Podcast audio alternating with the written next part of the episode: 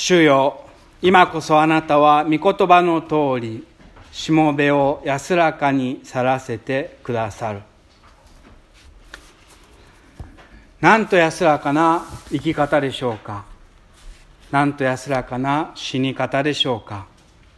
なんと安らかな最後でしょうか。自分はどういうふうにして最後の時を迎えるのだろうか。私たちの家族はどのような最後を迎えることができるのだろうか。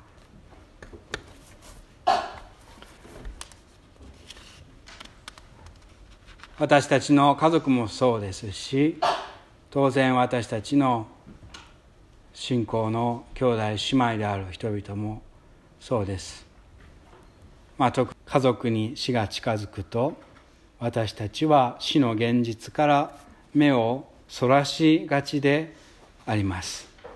まあ一番しんどそうな時から入院してだいぶ回復した。一番あの時に比べたら今の方がまだいい。きっと暖かくなる春まではもうちょっと生きてくれるだろう。と思ってしまいます。まあそれは本当に自然な死んでほしくない別れたくないという、えー、自然な願いです。しかしそれと同時にまあそう思う私たち自身も家族自身もそれはその願いによって主観的な願いで事実を捉えるまあ言われる言われるいわゆる希望的観測というやつですかね。そういうものだということを心のどこかで知っています。私たちは決して不死身な天使ではありませんし死は必ず私たちに臨みます。そしてその番がまあ人それぞれその時にあって今は彼女にそしてもうすぐ自分にもその番がやってくるわけです。いずれは死に死ぬこの存在。そして今その時が私の家族に私たちの家族にもしくは自分に来ている。ということは頭ではよくわかるんですけれどもなかなか心では、えー、受け入れることができません。心のどこかで拒絶しています。距離が離れれば離れるほどまあ理解しやすい。受け入れやすい。でも距離が近くなればなるほど死の時というのは死の現実というのは、えー、受け入れがたいものです。まあしかしそう言っても自分の体と心のことですから家族がまあ否定して死の現実から目をそらしても本人の方がよく分かっているということがよくあります。本人の方がもう近いということをよく分かっているということがまあ多々あります。今日の聖書日課は被験日ということで、まあ、一つのテーマは婦人会の献金もそうですけど捧げるということなんですがもう一つのテーマは捧げられてきたイエスを見たシメオンの体験がここで描かれている。シメオンは私たち私たちはシメオンです。そしてこう聞くのです。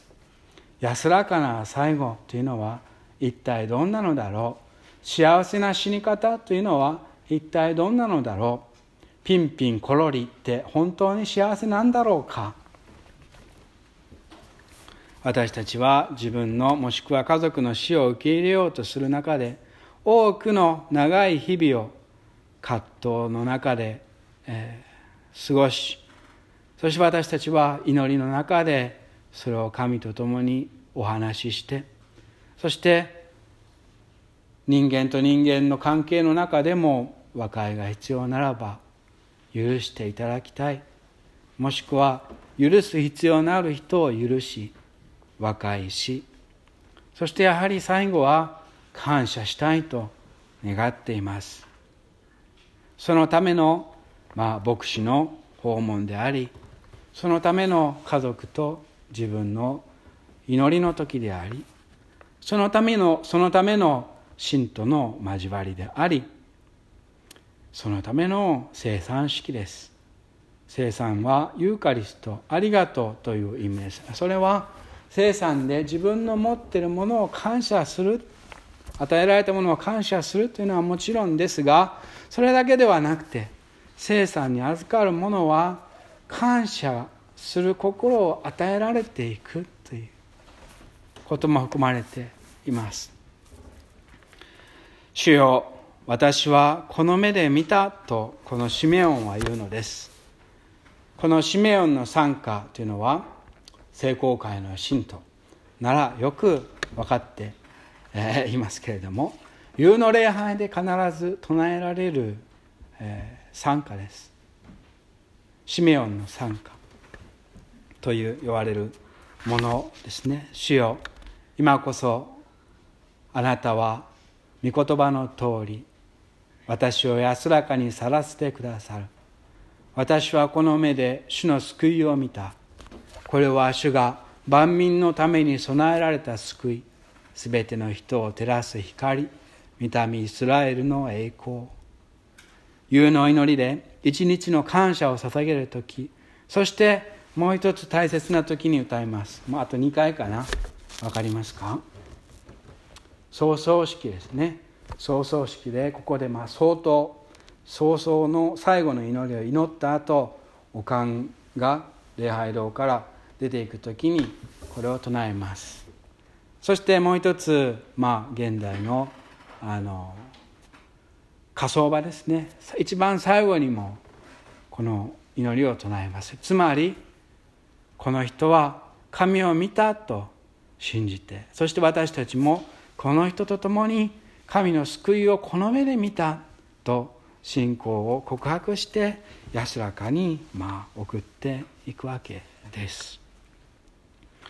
主よ私はこの目で主の救いを見たというものすごい感謝ですね。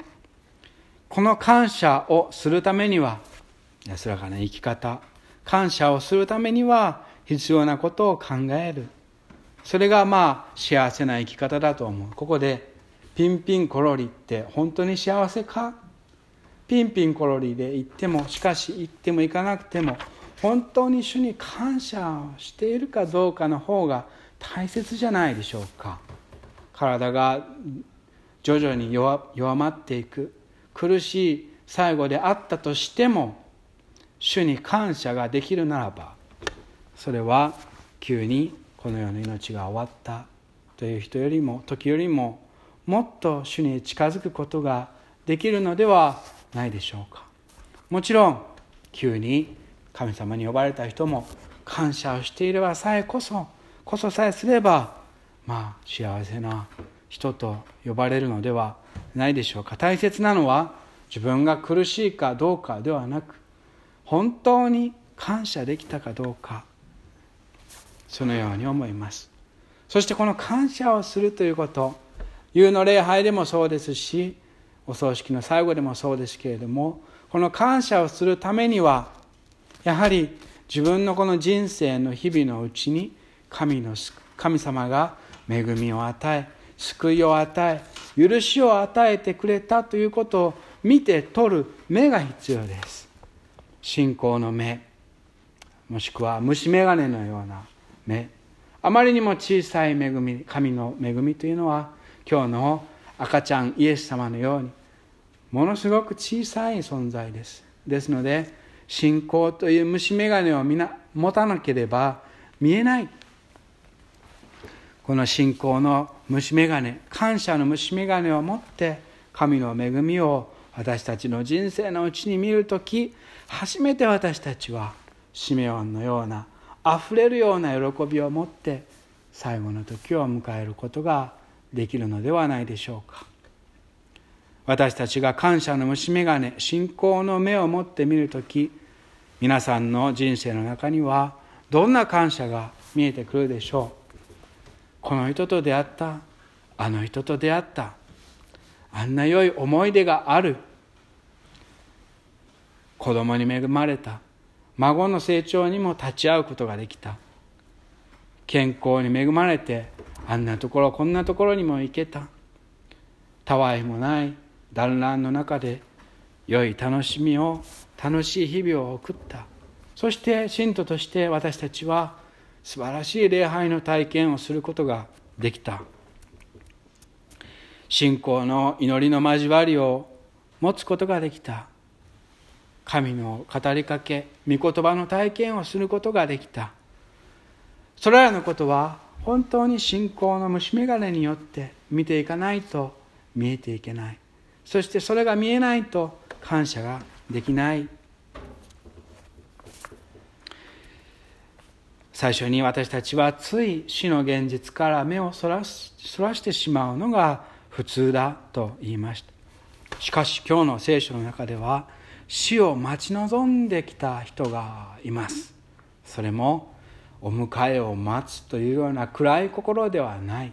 なくて明るい心でやっとこの時が来たと待っている一人の老人シメオンがいます。そして84歳のアンナもいます。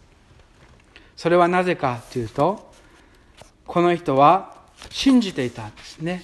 自分が死を見る。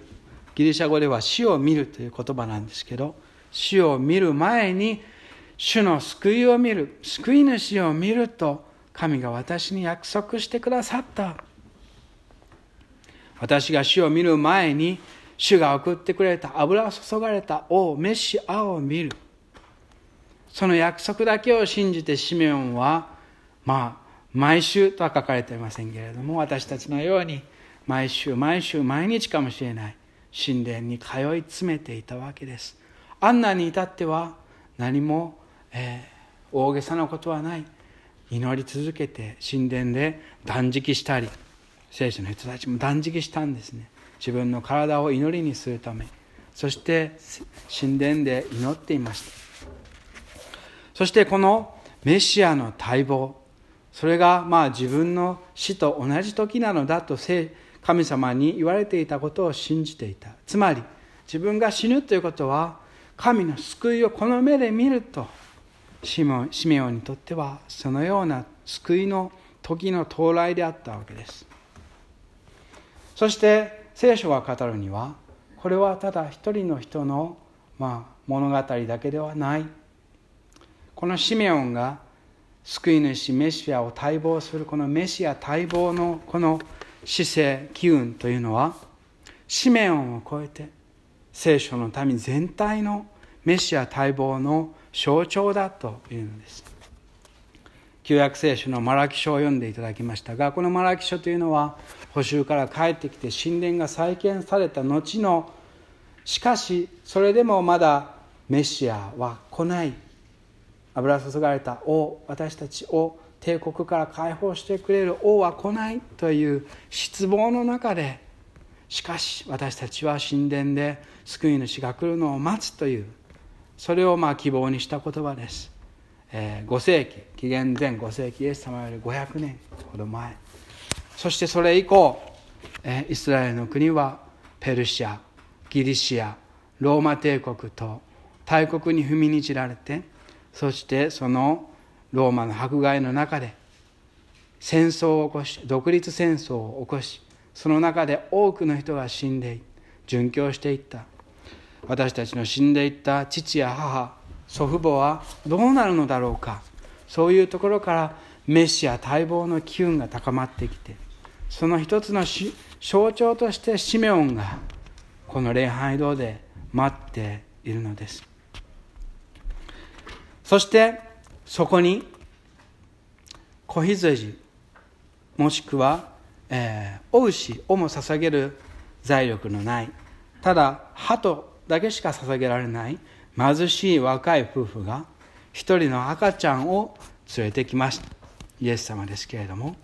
そしてマラキ書が言った通りあなたたちが待望している主は突如その聖書に来られる一章ですけれど一節ですけれどもその通りにシメオンのこの老人シメオンの前に赤ちゃんイエス様メシア王救い主が来ます。なぜこの老人がこの赤ちゃんはメシアだと分かったのか。それは記されていません。精霊の働きということにされていますけれども。そしてこのシメオンは今までずっと見ることができなかった。この救い主を腕に抱いて今日の修法の絵にあるようにこの赤ちゃんを自分の腕に抱いて神に感謝した。それがシメオンの参加です。私たちが毎毎晩毎晩夕方に寝る前に唱える参加です。主よ今こそあなたは御言葉の通り約束の通りですね。信じてきた通りしもべを安らかにさらしてくださる。まあ生かしてくださる。あ日本語でも聖居の聖は行くという言葉ですね。こちらからあちらに行く。去らせてくださる。そのようにまあ喜びを表現して神に感謝する賛美するわけですね。それこそ生産式を捧げる私たちの、まあ、本当の姿勢だと思います。待望の主は突如聖女にとマラキが予言したようにシメオンのところにイエスが来ました。私たちもそうです。この礼拝堂聖女です。聖女と言いますね。祭壇のところ。ここにイエス様が来られる。聖餐のうちにイエス様が来られる。私たちはこの目でこの手でこの口で救い主に触れると信じる人には本当にイエス様がこの礼拝堂で来られるのです。信じない人には来られない。宗教改革の塔に信じない人には、まあ、本当にまあ幸せではないことだ。という言い方もありますが私たちもこの礼拝堂でイエスに出会えると信じて初めてイエスに触れる礼拝体験ができるのです。シメオンもそのようにしてイエスを神殿で見てそして感謝を捧げました。賛美を捧げました。その賛美の内容がこれは主がまあ、えー、万民のために整えた救い違法人を照らす啓示の光、まあ、祈祷書では万民のための光ですけれども、えー、見た目イスラエルの栄光祈祷祈祷書ではそう言いますけれどもそのように感謝します。これは一つ大切なことは神がイスラエルの民を選ばれた民は神に、えー、イスラエルの民は神に選ばれた先民だということの本質はここに描かれている。それは私たちは選ばれた民だとおごり高ぶることではなくイスラエルの民というのは全人類万民ですね。全ての人に神の愛を伝えるために選ばれたと。そういうことです。ですので私たちも神から選ばれるということは何も高ぶることではない。むしろへり下って隣の人に全ての人にどんな状況にある人にも神の愛を伝える光となる。そのために選ばれたのだ。まあそのことがそういうふうな感謝を捧げるわけですね。そしてしかしシメオンはただその安売り救いの大安売りのような救い恵みを見ていたのではないということがはっきりと書かれています。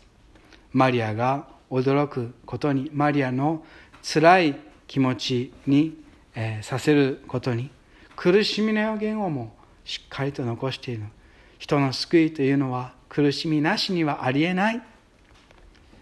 一つは人をこの赤ちゃんは人を倒し立たせる印となる。この人を信じるかどうかでその人の運命が変わる。倒すというのは、まあ、罪を明らかにするということです。そして反対の印となる。ナザレの人もしくは全てのために反対されて十字架につけられる。そして3つ目にあなたの心は差し貫かれる。ルカ福音書ではこれはマリアが自分の息子が十字架でつけられたつけられるそのところで十字架の下で嘆いている。そのマリアの心をもまあ予言している。そして最後にはこれはなぜかというとこの苦しみはなぜかというと多くの人の心にある思いがあらわにされるため罪が許されるためには罪があらわにされないといけない。それをイエス様はされた。そういうふうにしてマリアの心が剣で刺し貫かれるような苦しみを担われるこの救い主を私は見た。そしてこの人が復活する時新しい命の許しによってあなたをあなたたちを神と新しく結びつける結びつける契約絆をまあ与えてくれる。シメオンはそのように喜びしかもそれは安売りの大安売りの喜びではなく主イエスの苦しみとマリアの苦しみに基づいた救いの喜びを賛美し感謝し感謝した。主よ今こそあなたは御言葉の通りしもべを安らかにさらしてくださる。私はこの目で主の救いを見た。私たちの人生は何のためにあるのか。私たちの人生の日々はその日々のうちにこの目で神の救いを神の恵みを見るためです。あなたの人生にも小さい小さいイエス様。信仰の虫眼鏡でしか見えないような小さな小さなしかし美しく力強いイエス様の救いが来た来たはずです。皆さんの人生のうちにもその目によって救いが見えたはずです。そしてだからこそ私たちは生産の感謝のうちに安らかに神に感謝して安らかにその時が来ればこの世を去り復活の御国へと先に行くことができるのです。シメオンは私たち私たちはシメオンです。シメオンの言葉によってこの生産式の感謝のうちにこの人生を全て感謝に感謝として捧げていきましょう。神様ずっと待ってきた日々が今ここに満ちました。私はこの目で主の救いを見ました。剣で刺し貫かれるような苦しみを負ってくださる主イエス様を私はこの人生のうちで見ました。神をやっと安らかにそちらに行くことができます。主よ感謝します。主よ今こそあなたは御言葉の通りしもべを安らかにさらしてくださる。